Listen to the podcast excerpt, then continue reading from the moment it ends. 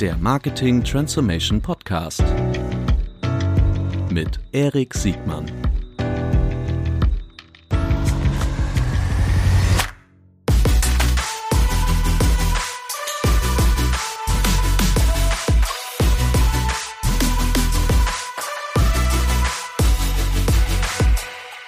Herzlich willkommen zu einer neuen Folge des Marketing Transformation Podcast. Heute mit einem ganz besonderen Gast, Christian Mehrmann von Cherry Ventures. Hallo Christian.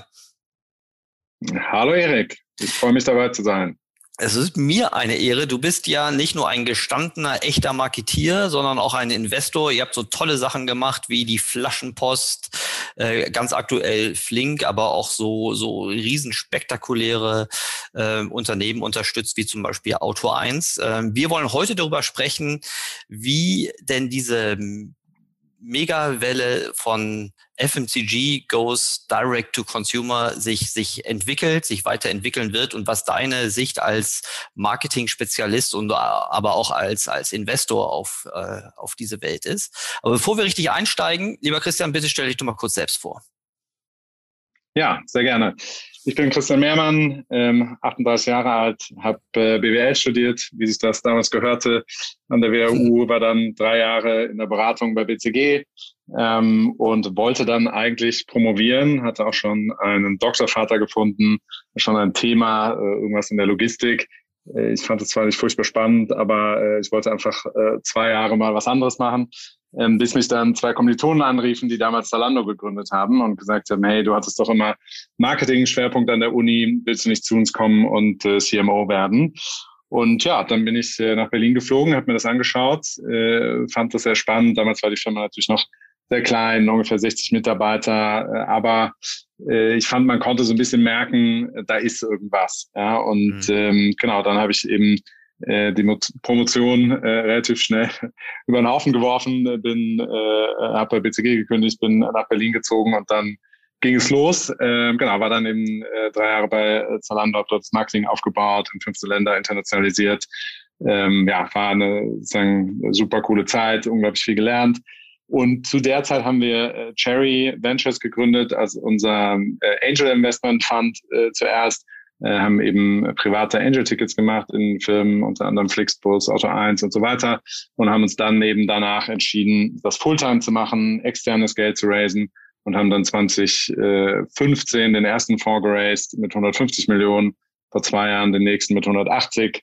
Genau, und das äh, machen wir jetzt seit sechs Jahren spektakulär. Ihr gehört, ich glaube, das ist ein offenes Geheimnis, ihr gehört äh, zu den erfolgreichsten Frühphasen VCs in, in Deutschland, vielleicht auch europaweit, das weiß ich äh, gar nicht. Lass mich nochmal kurz auf deine, auf deine Nahkampferfahrung bei Salando eingehen. Welche mhm. Jahre waren das nochmal genau und wie würdest du heute im Nachhinein diese Zeit beschreiben? Ja, also es war 2010 bis 2013 ähm, kurz quasi vorm äh, IPO äh, bin ich dann rausgegangen. Ich würde das sagen jetzt ähm, als die Sturm- und Drangphase von Zalando bezeichnen. Ja, also es war äh, damals waren wir erstmal, als ich kam, nur in Deutschland, ähm, hatten angefangen mit TV-Werbung, mit so relativ schlechten, selbstgedrehten Spots. Aber es ging ja auch erstmal darum, äh, das auszuprobieren. Wir hatten eben wenig Geld, deswegen war das erstmal ein probates Mittel. Und äh, genau, dann haben wir aber eben gesehen, okay, da, da ist wahnsinniger äh, Consumer Demand. Ja, also das Modell scheint zu funktionieren. Und, äh, und jetzt geht es darum, das schnell auszurollen, äh, schnell in Deutschland Nummer eins zu sein äh, und eben in anderen europäischen Ländern auch. Ja. Und dann, dann in manchen äh, Jahren haben wir wirklich jeden Monat ein neues Land aufgemacht, was schon im E-Commerce relativ komplex ist. Ich brauche andere Zahlungsmethoden, äh, neue Logistikanbindungen und so weiter jeder Markt ist anders. Ja? Also die Franzosen äh, tragen nun mal andere Kleidung als die Deutschen, andere als die Holländer, andere als die Briten. Äh, und das war natürlich äh, eine unglaublich spannende Erfahrung. Wir haben uns, glaube ich, damals, ich glaube 2013 oder 2014 bei den Online-Marketing-Rockstars kennengelernt, wenn ich mich richtig mhm. erinnere. Ich weiß ja. noch, dass damals ähm, Salando gerade so in der Hamburger, im Hamburger Establishment immer noch sehr, sehr kritisch beäugt wurde. Wie hast du damals über die etablierten Player nachgedacht, als du in dieser Sturm- und Drangphase bei Salando warst? Oder hast du überhaupt gar nicht so viel über die etablierten nachgedacht? Doch schon. Also wir hatten immer große Angst, dass wir gesagt haben, wenn jetzt eben äh, ein Otto oder ein Amazon, wo ich jetzt sagen würde, das waren echt unsere beiden also Hauptwettbewerber. Ja. Mhm. Wenn einer von denen jetzt 50 Millionen Euro in die Hand nimmt und die massiv in TV-Werbung steckt, dann haben wir ein Problem. Ja. Mhm. Und, ähm, und da hatten wir einfach immer ungeheure Angst, weil wir gedacht haben, kann, kann ja nicht so schwer sein. Ja, die haben ja genug Geld und äh, haben uns natürlich immer wieder Sorgen gemacht und gesagt, oh wie können wir schnell genug wachsen, damit wir irgendwann eben die unangefochtene Nummer eins sind und damit quasi die Sensibility aufgebaut haben, dann wird es natürlich deutlich schwerer, äh, an uns ranzukommen. Ähm, ja, aber die, die Angst hatten wir durchaus. Man muss auch sagen, andererseits, dass uns natürlich die etablierten Player am Anfang äh, komplett belächelt haben. Ja. ja. Äh, also das, das Hauptargument war auch immer, wie ein Haufen Jungs, die verstehen nichts von Mode, ähm, das billige Geld, nur deswegen können die skalieren, das rechnet sich alles nicht. Dieses ganze TV-Thema ist aufgebauscht, da wird irgendwann die Blase platzen und so weiter. Also das waren alles Vorwürfe, mit denen wir uns auseinandersetzen mussten. Ähm, aber ja, hat dann am Ende ja äh, alles sehr gut geklappt.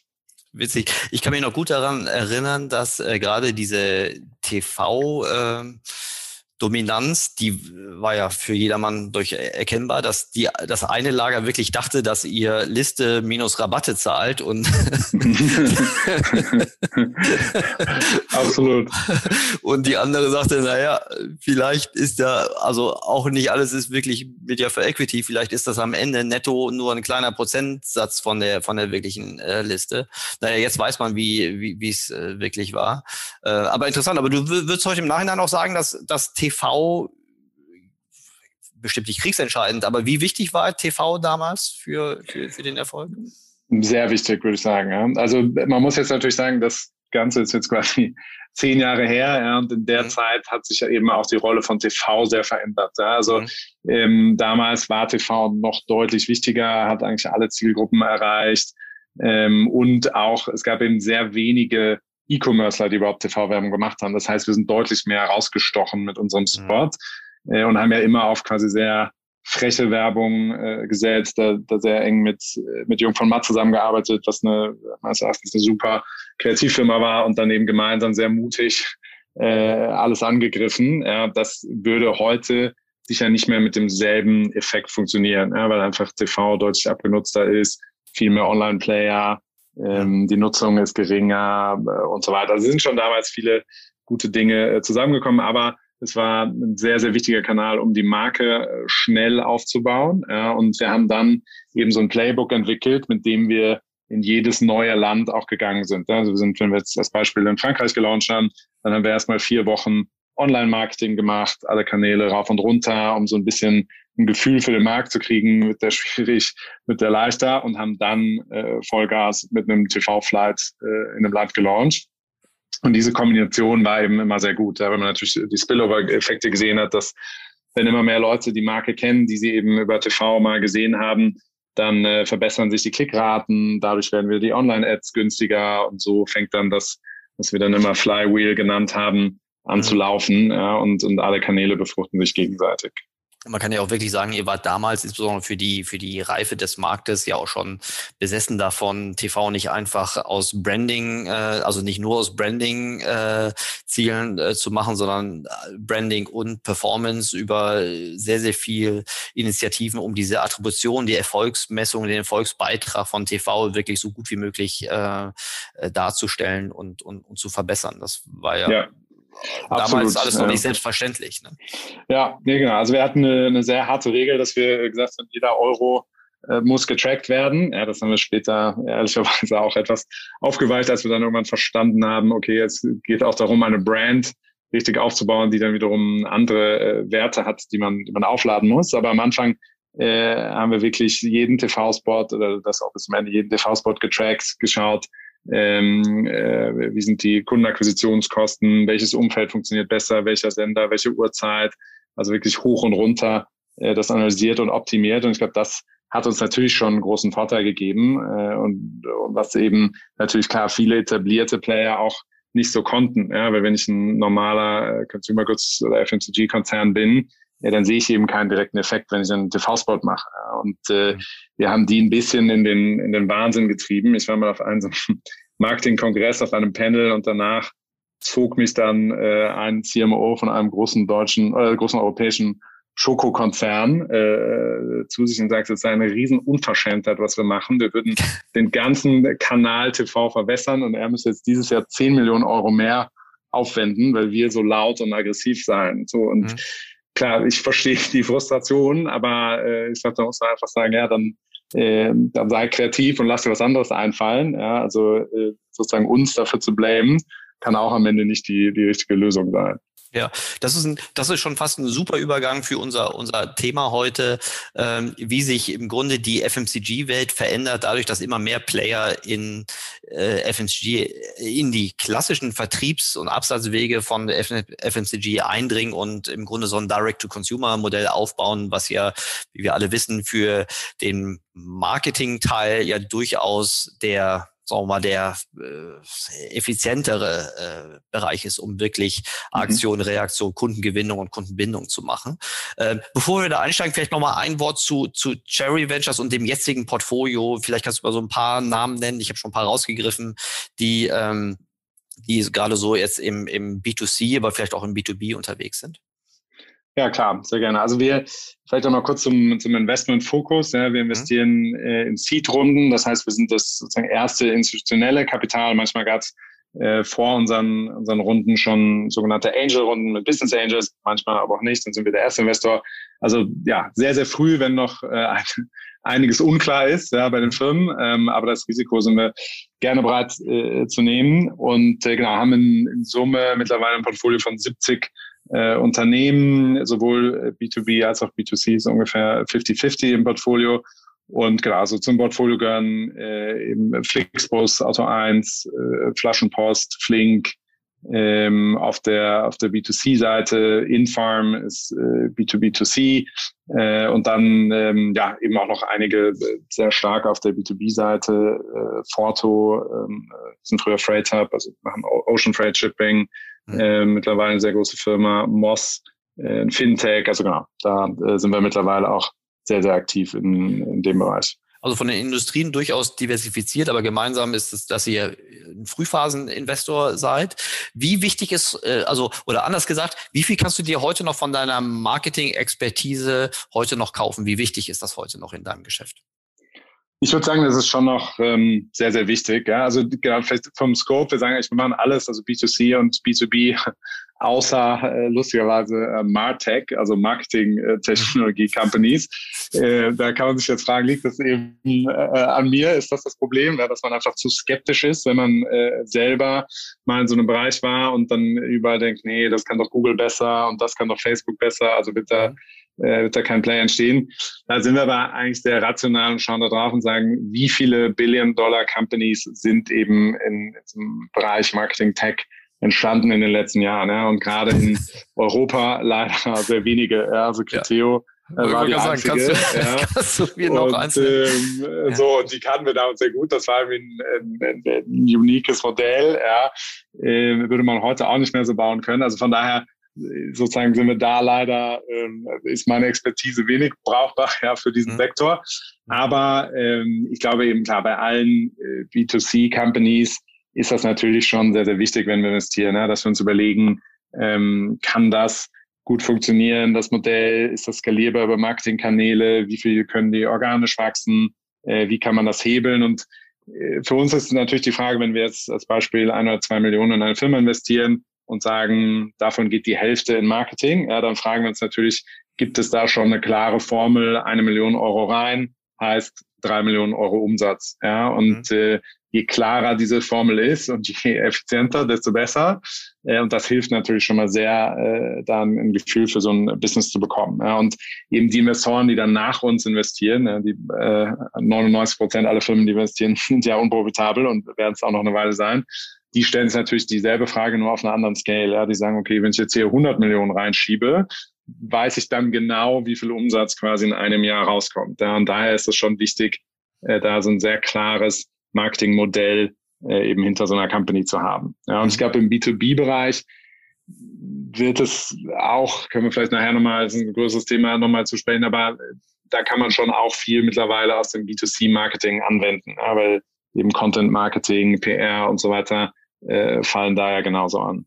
Ja, äh, ja, genau. Lass uns das gerne noch im, im, im letzten Teil behandeln. Mhm. Die ähm, die FMCG-Welt, also alles, was schnell drehende Konsumgüter sind, die ja traditionell, also Herstellermarken, die an den Handel verkaufen, die wiederum an Endkunden verkaufen.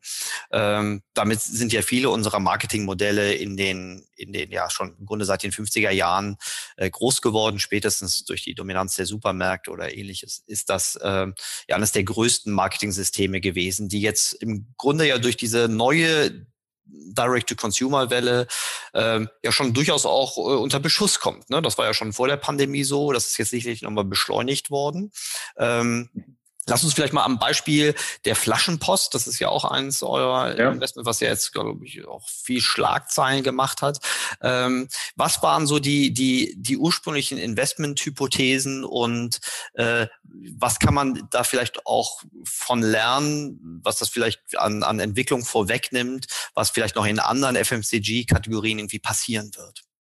Ja, Genau, vielleicht fangen wir mal an, wie, wie kamen wir zu diesem Investment? Ja? Mhm. Ähm, das war nämlich damals sehr äh, counterintuitive, wie wir es bei uns immer schön in der Branche sagen. Ja? Also äh, das wollte eigentlich keiner machen, ja? weil das war asset heavy. Ja? Ich weiß, äh, ich brauche eine, eine Flotte von Vans, ich brauche eine Lagerhalle, die muss nah an der Stadt sein mhm. und so weiter. Ja? Also eigentlich für VCs, die am liebsten in Software investieren, spricht erstmal relativ viel gegen ein solches Investment. Mhm. Und ähm, der äh, Gründer Dieter Büchel hatte aber damals, hatte, der war der Erste, der damals äh, online ähm, Druckerpatronen verkauft hat. Ähm, hatte da sehr erfolgreich eine Firma verkauft und hat dann irgendwann angefangen, die Flaschenpost im kleinen Rahmen aufzusetzen. In Münster, wo er wohnte, hat er einen Test gemacht und hat dann innerhalb von sechs Wochen über 10.000 Bestellungen gehabt. So, und dann hat er aber gemerkt, hoppala, wenn ich das jetzt skalieren will, dann wird das doch relativ teuer. Also mache ich den Laden erstmal wieder zu und suche Geld dafür. So, mhm. dann ist er losgezogen, hat relativ lang gesucht, kam dann irgendwann bei uns an.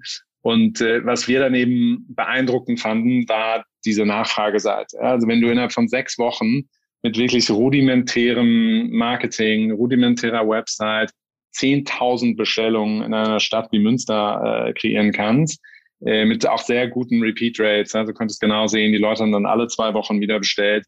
Äh, und äh, auf Facebook relativ harter Kritik, als sie den, äh, den Laden dann zugemacht haben, dass die Leute gesagt mhm. haben, ja, wie, das kann doch nicht sein, jetzt soll ich wieder selber schleppen, ihr seid doch verrückt. So, und das äh, zeigt ja einfach, wie sehr die Kunden doch daran hingen. Ja, und dann Absolut, haben wir gesagt, okay, da ist was, ja.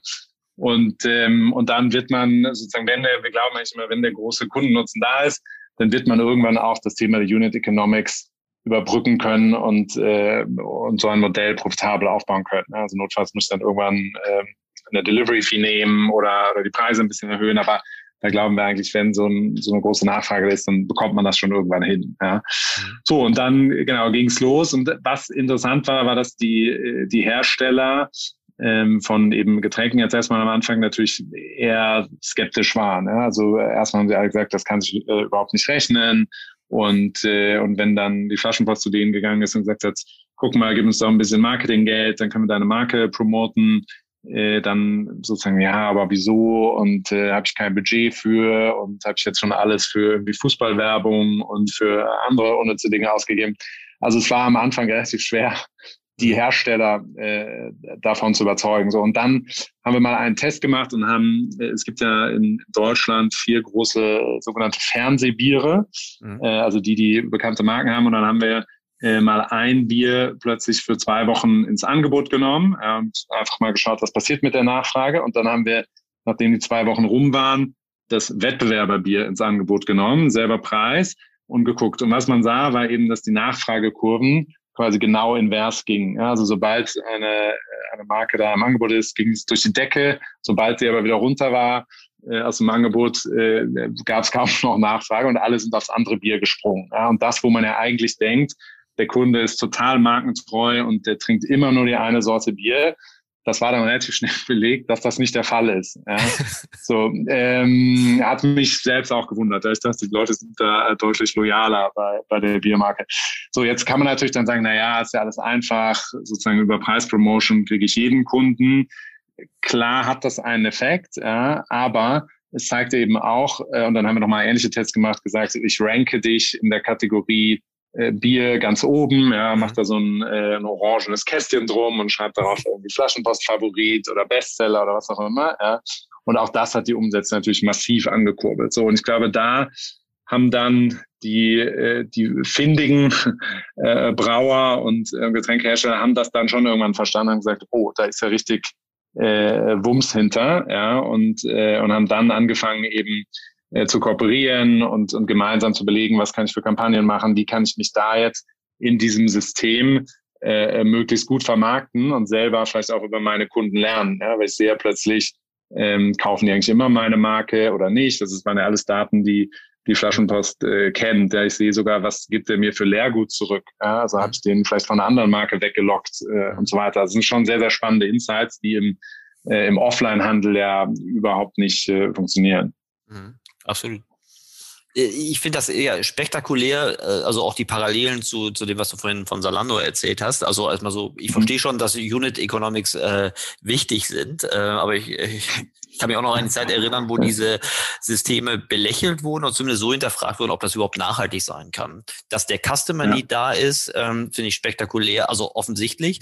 Ähm, ja. das was ich besonders finde, es gab ja auch Alternativkonzepte. Ne? Es gibt sowas wie, keine Ahnung, ich kann mich aus meiner Kindheit noch an so einen Getränkelieferanten, der hieß Vorlo oder so, ja. Die haben auch schon mhm. viele Eigenmarken ähm, versendet. Man kann ja auch bei der Rewe und wenn man ein bisschen sich Mühe gibt, auch bei, bei, bei Amazon Fresh auch äh, Getränke bestellen.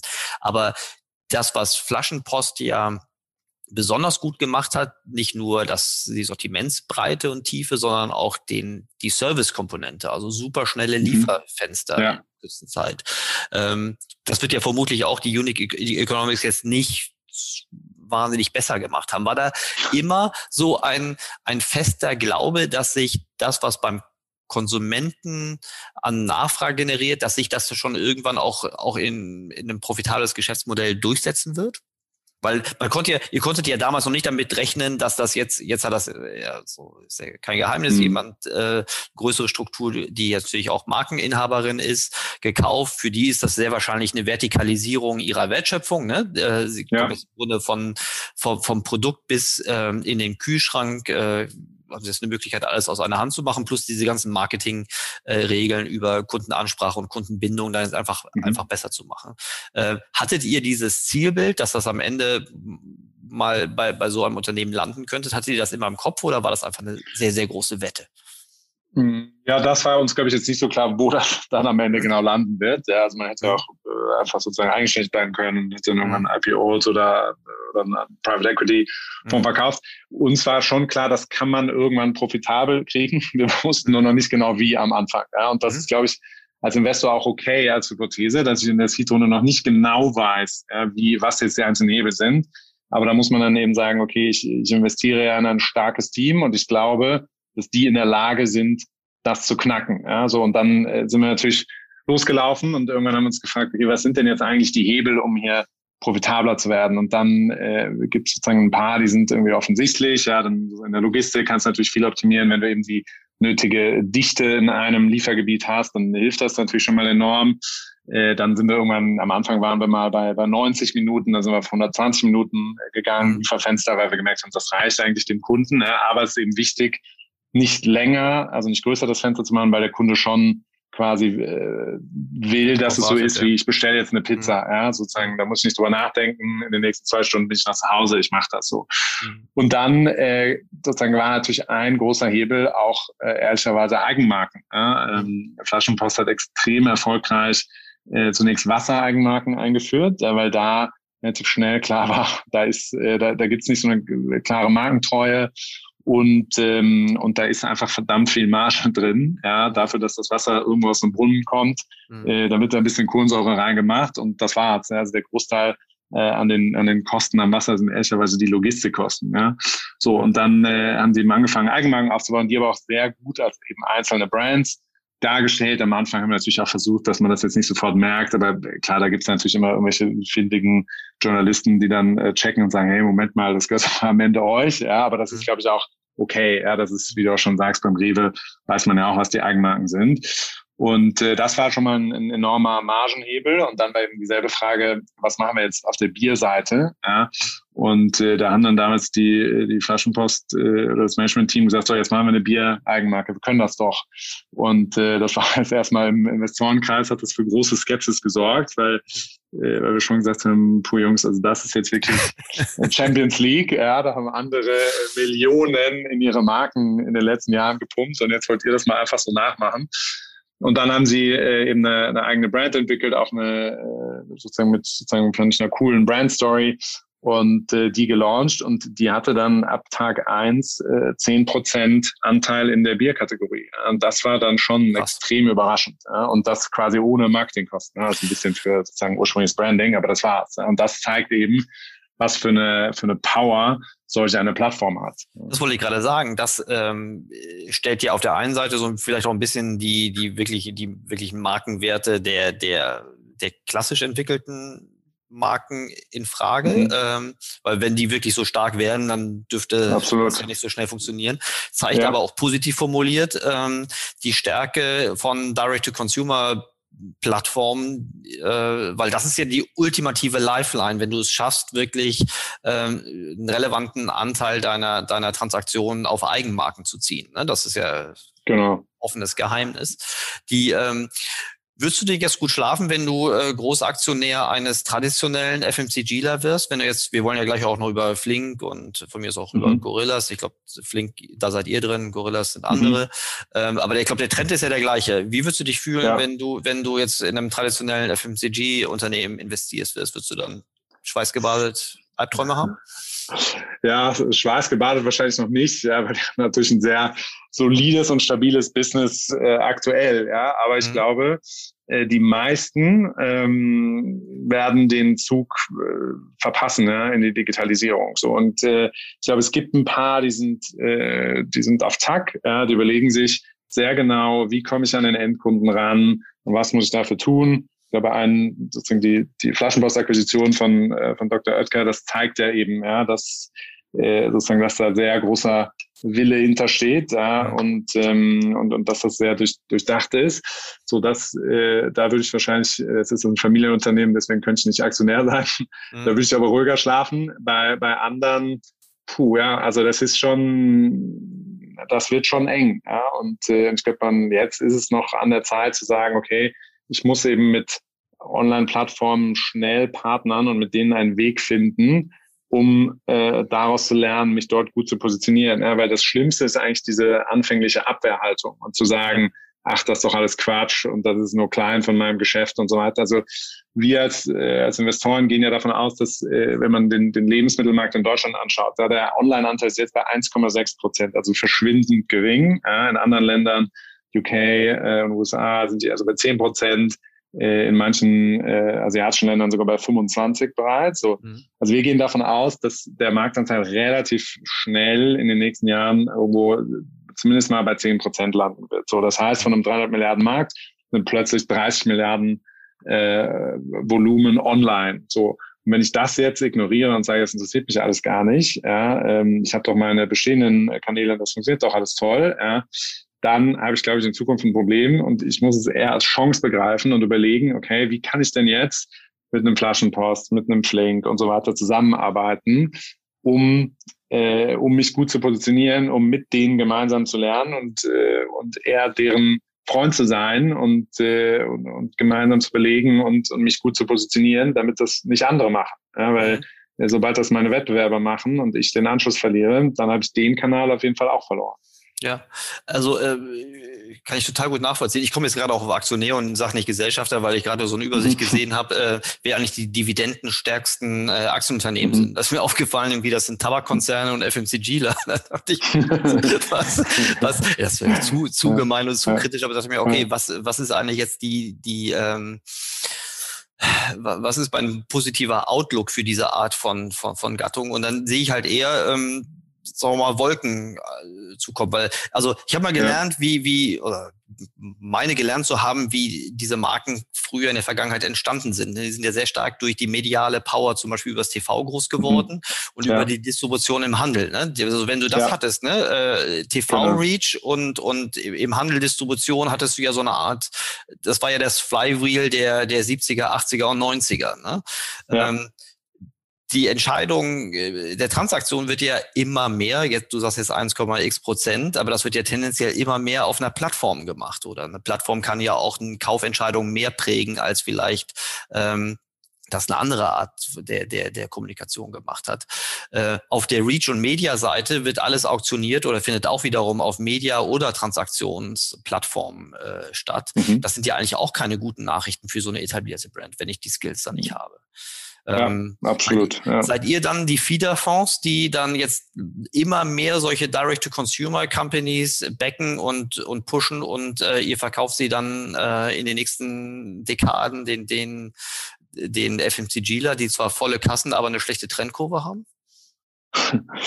ja, da, da, das würde erstmal erfordern, dass die auch äh, die Akquisitionswilligkeit haben in ein paar ja. Jahren, ja, um dann ja. unsere Firmen zu kaufen.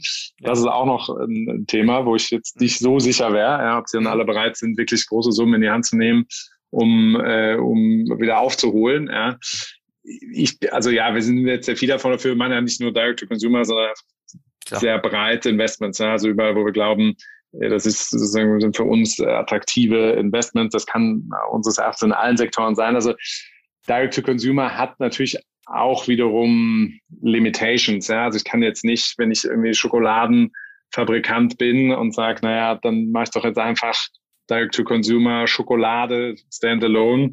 Das wird halt auch nicht funktionieren. Ja? Also es wird eben immer nur einen geben, der Groceries macht, dann gibt's halt eben einen, der Getränke macht und dann vielleicht mhm. gibt's bei Groceries einen, der macht in zehn Minuten la Gorillas und Flink, dann gibt's vielleicht jemanden in, in zwei Stunden Fenster, dann gibt's den nächsten, der macht äh, das Picknickmodell und, und kommt mit dem Milchmann-Prinzip rum. Ich glaube, da wird's dann schon viele Spielarten geben, ja, äh, aber auch eben nicht unendlich viele. Ja, und die werden zum Großteil sehr Retail-artig sein, ja, weil der Consumer will ja auch am Ende äh, eher immer von zwei, drei, vier Plattformen in seinem Leben kaufen. Wenn man, äh, wenn du wahrscheinlich auch überlegst, wie viel du bei Amazon kaufst versus woanders, ja, dann ist das ja immer sehr klar. Und, äh, und da bringt es jetzt auch nichts als großer äh, Konsumgüterkonzern sein. Ich versuche jetzt hier mein, mein eigenes Ding, ja. ja. sondern ich muss schon immer kundenorientiert sein. Was will der denn eigentlich? Ja, und der will natürlich Auswahl. Äh, und deswegen muss ich eben überlegen, wie kann ich mit den Plattformen sinnvoll kooperieren. Mhm. Ja, guter Punkt. Also gerade bei, bei Single Product oder Single Purpose Companies, die sind vermutlich dann dazu in Anführungsstrichen verdammt, dass sie halt mehr zu so einer Pipeline werden oder oder in den alten Strukturen hängen bleiben. Ja. Ähm, okay, verstehe ich. Lass uns doch mal apropos äh, Consumer-Erfahrung, lass uns äh, kurz noch über, mhm. über, über Flink sprechen. Also da, das kann ich jetzt mhm. aus, also ich beide, ich habe natürlich Flaschenpost genutzt in dem Moment, wo ich im Liefergebiet ähm, äh, war, das ist immer noch. Mhm. Ähm, und nutze auch Gut. diese, diese, diese, diese zehn, also vor allem, ich bin ja ein alter Blumenversender, ne? ich weiß ganz genau, was es heißt, Liefer ein Lieferfenster einzuhalten, selbst mit der dezentralen Struktur. Also spektakulär. Und das, wir kennen ja alle dieses Prinzip, dass die, ähm, die Kundenerwartung äh, ja im Grunde von der letztbesten äh, Erfahrung geprägt wird. Und das ist mhm. natürlich mal eine Ansage. Ne? Ähm, wir alle hatten, glaube ich, eher Amazon Fresh vor drei, vier Jahren den Verdacht, dass sie dieses ähm, ja. Äh, Same-Day-Delivery, Same-Day-Delivery mit solchen kurzen Cut-Off-Zeiten auf einem so schweren Sortiment, ich hätte das nie für möglich gehalten. Äh, äh, deshalb hm. äh, war ich da schon sehr beeindruckt. Ich bin aber ehrlich gesagt aber auch sehr stark beeindruckt von den, von den Flinks und Gorillas dieser Welt. Ähm, ihr seid jetzt hier bei uns in Hamburg nicht, aber die Gorillas machen hier auch einen äh, spektakulär guten Job in der Hamburger Innenstadt. Nur da, es tut mir leid, da muss ich jetzt auch in dieses Horn stoßen.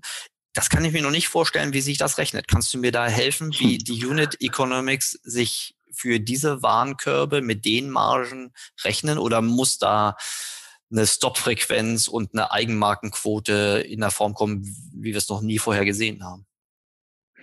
Ähm, klar, helfe ich dir gerne auf ja. die Sprünge. Also ja, genau, äh, wie auch bei Flaschenpost, da ist hier eigentlich die ähnliche Logik. So äh, am Anfang verdient man erstmal kein Geld und sozusagen muss aber eben sehr fest daran glauben, äh, dass das sozusagen, wenn man eben eine bestimmte Größe äh, erreicht hat, dass sich das dann ändert. So, was sind bei dem Modell äh, die Hebel? Vielleicht auch mal kurz, wie funktioniert das Modell? Also ich bestelle online in der App ähm, und innerhalb von zehn Minuten bekomme ich das dann geliefert. Äh, es gibt so diese Dark Stores äh, überall in der Stadt verteilt.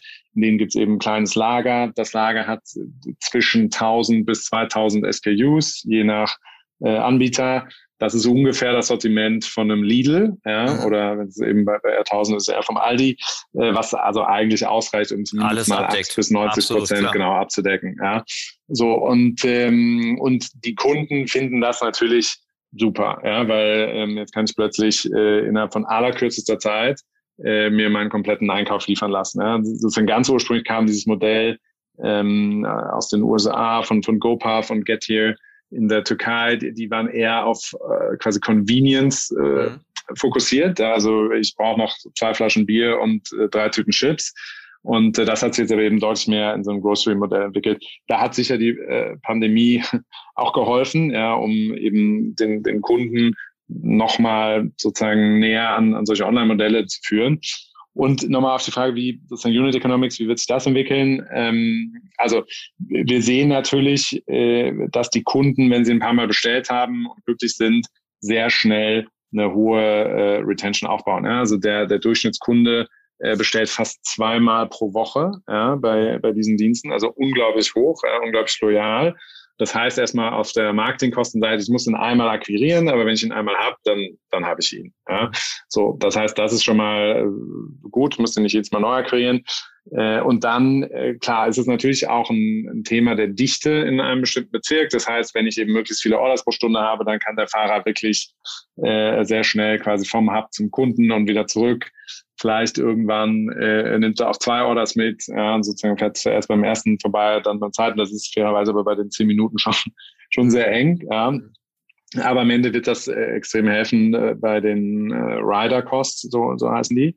Äh, und auf der quasi äh, Grossmarge oben, also sozusagen der, der Produktmarge, äh, klar, ja, ist man jetzt natürlich noch klein und, äh, und, und hat nicht eben die Einkaufspreise, wie sie vielleicht ein, äh, Lewe, Edeka, Aldi Lidl haben. Das ist klar. Aber da glauben wir eben schon, dass äh, A über Zeit eben durch Größe äh, man bessere Einkaufseffekte bekommt. Und der zweite Effekt äh, ist aus unserer Sicht, ähm, das, was äh, sozusagen immer WKZ heißt in der Branche, also Werbekostenzuschüsse, ja, weil ähm, eben meist zu dem, was wir gerade besprochen haben, ja, wenn die Hersteller verstehen, okay, das ist jetzt meine Plattform, auf der ich meine Produkte fördern kann, dann schalte ich doch da quasi gezielt Werbung ja, oder mache mit denen eine bestimmte Kooperation oder gibt denen das zu einer besseren Marge, wie auch immer. Gibt es alle möglichen Spielvarianten.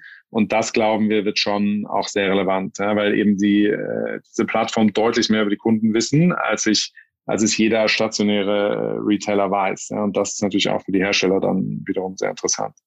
Für die, für die Marketinglogik, was die Frage äh, Nachfrage schaffen, Transaktionen abschöpfen angeht, heißt es doch doch aber dann immer mehr, dass die Ware eher zum Kunden kommt und der Kunde sich damit mhm. an, einem, an einem Screen entscheidet, als noch in der alten Welt, wo wir halt über die Distribution ja auch noch ganz viele Kaufentscheidungen irgendwie beeinflussen konnten. Ne? Also das ist ja auch Klar. wenig SKUs, ja. hohe Eigenmarkenmöglichkeit ähm, und hohe Kundenloyalität zu einem System und nicht zu einem Store. Ja, Genau. Also ich glaube am Ende, ähm, klar, das ist sozusagen nicht mehr, ich gehe in den Laden und dann inspiriere ich jetzt den, ja. äh, den Kunden und kurz vor der Kasse schiebst du ihm nochmal schnell die Süßigkeiten unter. Mhm. So, das ist jetzt schon eine andere Experience. Andererseits kann ich das schon natürlich replizieren, ja, weil äh, ich kann ihm ja auch immer die Produkte vorschlagen. Ich kann sagen, guck mal, unsere neuesten Highlights oder äh, frisches Gemüse aus deiner Region. Äh, mhm. guck mal, dein lokaler Bäcker ist jetzt plötzlich auch auf unserer Plattform. Also da gibt's schon viele, viele äh, Spielweisen, ja, oder im Checkout nochmal vielleicht mhm. zwei, drei Produkte anbieten. Ähm, da kann man auch dann meines Erachtens sehr viel Erlebnis bieten ja, für den Kunden. Ja, spektakulär. Also ich glaube, wir, wir, wir stehen ja gerade am Anfang von einem, von einem Paradigmenwechsel, den wir, also den ich zumindest noch nicht vollkommen durchgeholt habe. Also kopfmäßig gebe ich mir Mühe, aber mhm. auch äh, vom, vom Nutzerverhalten. Ne? Ich merke es an mir selbst, an meiner Umgebung, äh, wie viel Bewegung da allein in, in wenigen Monaten in, in, die, ja. das Konsumverhalten äh, reingekommen ist. Sicherlich muss man auch gucken, ne? das ist auch sicherlich kaufkraftbereinigt, ist das noch nicht gleich ein mhm. Massenphänomen, aber solche Phänomene fangen ja oft erstmal klein an. Spektakulär. Ich könnte noch stundenlang allein über dieses Thema mit dir weitersprechen. Ich möchte trotzdem nochmal das, was du vorhin äh, angeschnitten hast, nochmal kurz äh, vertiefen. Äh, das B2B-Marketing Ihr seid ja auch in vielen B2B-Companies mhm. äh, investiert. So deine Beobachtung, was kann B2B-Marketing vom B2C lernen, wenn überhaupt? Gibt es da was und wenn ja, was? Ja, ich glaube, da gibt es schon einiges. Ja. Ich glaube, so im B2B-Marketing vor wahrscheinlich 10 oder 20 Jahren ja, war äh, wahrscheinlich wenig spannend. Ja. Also es war dann irgendwie größtenteils offline und dann machst du vielleicht mal so einen B2B-Katalog oder schicken schönes äh, Schreiben. Das war dann eigentlich eher schon CRM. Also da ist mein Gefühl, war so der, der Blumenstrauß an, äh, an Instrumenten ziemlich überschaubar groß. So. Und heute äh, habe ich schon das Gefühl, gibt es sehr, sehr viel, was man übertragen kann. Ja, also fangen wir an bei äh, PR, ja, kann man meines Erachtens auch sehr, sehr gut nutzen als B2B-Company, gibt man eben mal eine Studie raus, die relevant ist, äh, äußert sich zu bestimmten aktuellen Themen. Ja, das kann ich sehr gut verbreiten über eben Netzwerke wie LinkedIn, ja, auf der äh, all meine Kunden sind. Ja. Also das äh, ging früher eben nicht, aber ist heute schon sehr, sehr relevant. Ja.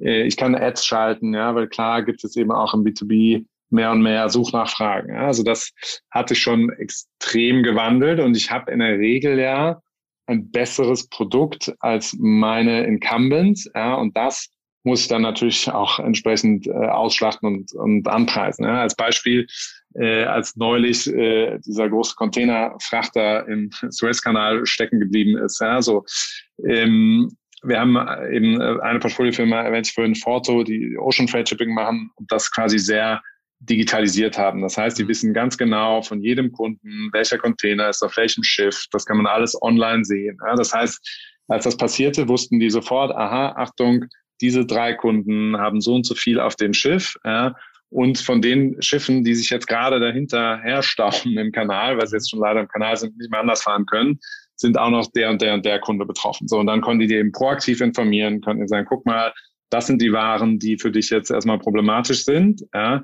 So, und das fanden die Kunden natürlich wahnsinnig gut. Ja. Und ähm, weil, weil sie plötzlich wenigstens Herr über dieses Chaos waren. Ja, ja das ist auch eine und, total neue äh, Customer Experience, ne? Das hat sehr Ja, absolut, genau. Und das gab es ja früher gar nicht, ja. Und dann konnten sie sich eben online einloggen, konnten das dann nochmal ganz on Detail sehen. Aha, der Container, da ist die und die Bestellung drin. Dann konnten sie eben überlegen, aha, vielleicht muss ich irgendwas anderes dann per, per Airfreight drüber holen, wenn das jetzt irgendwie was Dringendes war und so weiter. Und äh, das haben wir eben auch sehr äh, quasi offen äh, kommuniziert ja, und, und alle Incumbents können das eben nicht. Ja. Man versucht mal bei DHL dann anzurufen oder einen Fax zu schicken und zu fragen, äh, was ist denn jetzt von meinen Produkten auf welchem Schiff? Das müssen die dann erst in äh, 37 unterschiedlichen IT-Systemen versuchen nachzuvollziehen. Äh, und da haben dann eben äh, B2B-Startups schon einen großen Vorteil, ja, weil sie eben äh, sozusagen sehr nah an der Datenbasis sitzen und ein gutes Frontend haben, in dem sie das dann zeigen können. Muss aber auch der Spirit sein, dass sie in diese kundenzentrierten äh, Initiativen auch wirklich äh, einen Fokus reinlegen. Ne? Äh, das ist ja Absolut. Nicht selbstverständlich. Genau. ja, gut. genau, klar. Also ich glaube, genau, man übernimmt schon viel aus der B2C-Logik, ja, dass du, ähm, dass du sagst, also im B2C sagst du eigentlich immer, okay, der Kunde ist König und ich muss alles so ausrichten, dass der Kunde äh, maximal happy ist, einen möglichst hohen äh, NPS hat und so weiter. Und genau das äh, musst du im, im B2B-Bereich natürlich auch machen. Also bei all unseren Firmen äh, messen wir äh, oder alle Firmen messen den NPS ihrer Kunden. Ja, das ist natürlich für uns auch als Investoren ein super wichtiger Indikator, um zu verstehen, ähm, ist das jetzt wirklich ein Game Changer ja, für deren Kunden oder verfallen die vielleicht doch wieder in, in alte Modelle, die es als Alternativen gibt. Ja, hochspannend. Lieber Christian, mit Blick auf die Zeit, ähm, wir müssen das unbedingt, wenn du einverstanden bist, äh, zu einem richtigen Zeitpunkt fortsetzen. Ähm, ja, also beide Themen. Äh, ich möchte dir trotzdem noch meine, meine Abschlussfragen stellen, wenn du erlaubst. Mhm. Ähm, ja. Was waren in, der, in den letzten zwölf oder 18 Monaten deine beste und deine schlechteste Entscheidung? Puh, ähm, fangen wir mal mit der schlechtesten an. Mhm. Äh, da würde ich wahrscheinlich sagen, die schlechteste Entscheidung war es, vor genau zwölf Monaten nicht äh, viel Geld in den Aktienmarkt zu stecken. ja. Hinterher ist man natürlich immer schlauer, ja, ja. aber hätte man jetzt vor, äh, vor zwölf Monaten äh, ordentlich was in, in Tech-Aktien gesteckt ja, oder also ich folge jetzt ehrlicherweise eher dem, dem US-Aktienmarkt als dem europäischen, aber hätte man dort äh, sinnvoll investiert, dann äh, ja, hätte sich das jetzt wahrscheinlich mhm. schon verdoppelt. Ähm, ja, so mit dem Fonds können wir das sowieso nicht. Also es wäre jetzt eher was auf privater Ebene gewesen, aber ja, äh, ärgert man sich natürlich. Ja. Mhm. 2, 2x, ähm, genau, das heißt 2x in zwölf Monaten machst du Machst du nicht immer? nee, mach ich leider nicht, äh, nicht mhm. jedes Jahr. Von daher äh, ja, ist das natürlich ärgerlich. Andererseits ja, muss man natürlich auch mal sagen, in dem Zeitpunkt dann den Mut zu haben, ja, wo irgendwie alles äh, finster aussah und man gar nicht weiß, äh, wie es überhaupt weitergeht in der Welt. Mhm. Äh, klar, hinterher ist man immer schlauer, Total. aber äh, ja, Weißt du, noch, wie die, weißt du noch, wie die Aktien nach 2008, äh, war es dir vermutlich noch egal, ne? aber ja, ja. so. ja gut, ne? verstehe versteh ich, ja. okay. Was, was, genau. Wenn das dann nicht schlecht ist, dann hattest du aber eine gute Zeit. was, was, war, was, war, was war denn deine beste? Genau, die beste ähm, war, glaube ich, für uns als Firma ähm, irgendwann zu entscheiden, als der, der Lockdown losging, äh, in, so ein fully remote Setup zu gehen. Also wir haben allen Mitarbeitern gesagt, okay, ähm, am Anfang musste man sagen, hey, ja, ihr arbeitet jetzt von zu Hause aus und, äh, und richtet euch quasi so ein, äh, wie es für euch am besten ist und haben dann eben gemeinsam überlegt, auch äh, mit dem Team, was ist denn langfristig das beste Modell für uns als Firma. Ja? Und äh, wir haben ja dann gemerkt, es geht eigentlich überraschenderweise auch alles genauso gut per Zoom, ja, egal wo man sitzt. Ja, man kann plötzlich Investments tätigen, in Teams, die man noch nie vorher persönlich getroffen hat. Das wäre eben vor äh, zwölf Monaten vollkommen undenkbar gewesen. Ja, also hätte jeder VC gesagt, äh, ihr seid wahnsinnig. Ja. So, das ist jetzt eben ab, totaler Standard geworden. Und äh, dann haben wir eben äh, gemeinsam überlegt, was ist eigentlich das beste Setup für uns going forward, wenn, wenn auch Covid irgendwann mal wieder vorbei ist. Ja, weil einerseits gibt es eben enorme Vorteile von einem Remote-Arbeiten, was, was eigentlich alle im Team gut finden. Äh, und andererseits merken wir aber schon, es gibt eben viele Leute, die haben den Drang, doch auch wieder ins Büro zu kommen. Ja, sei es mhm. von äh, aus, aus Zwängen von zu Hause, weil irgendwie ähm, sozusagen gerade in eine kleine Wohnung gezogen mit der Freundin und dann mhm. müssen beide von zu Hause aus arbeiten. Das äh, nervt dann irgendwie. Ja.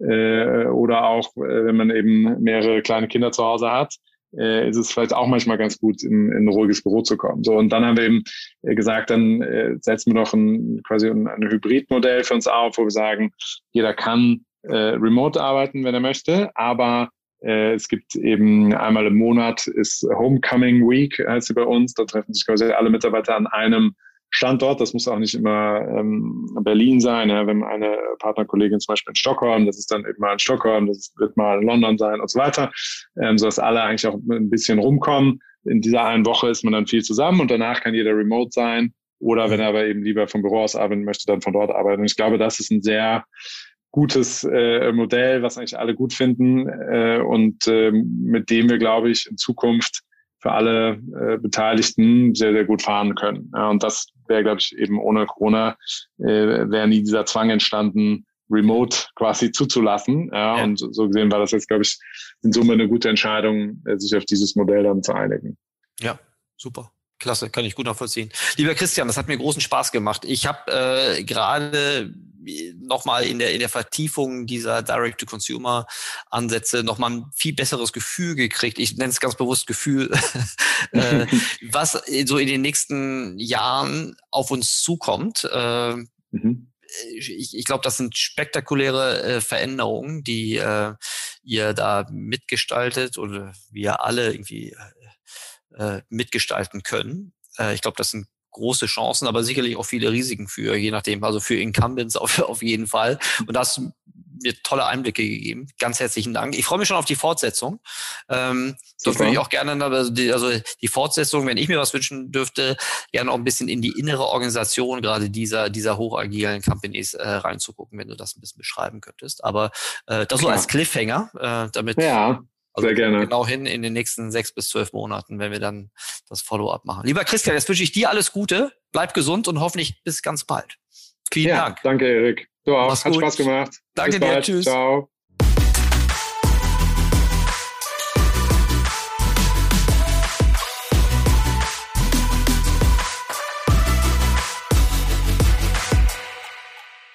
Dieser Podcast wird produziert von Podstars bei OMR.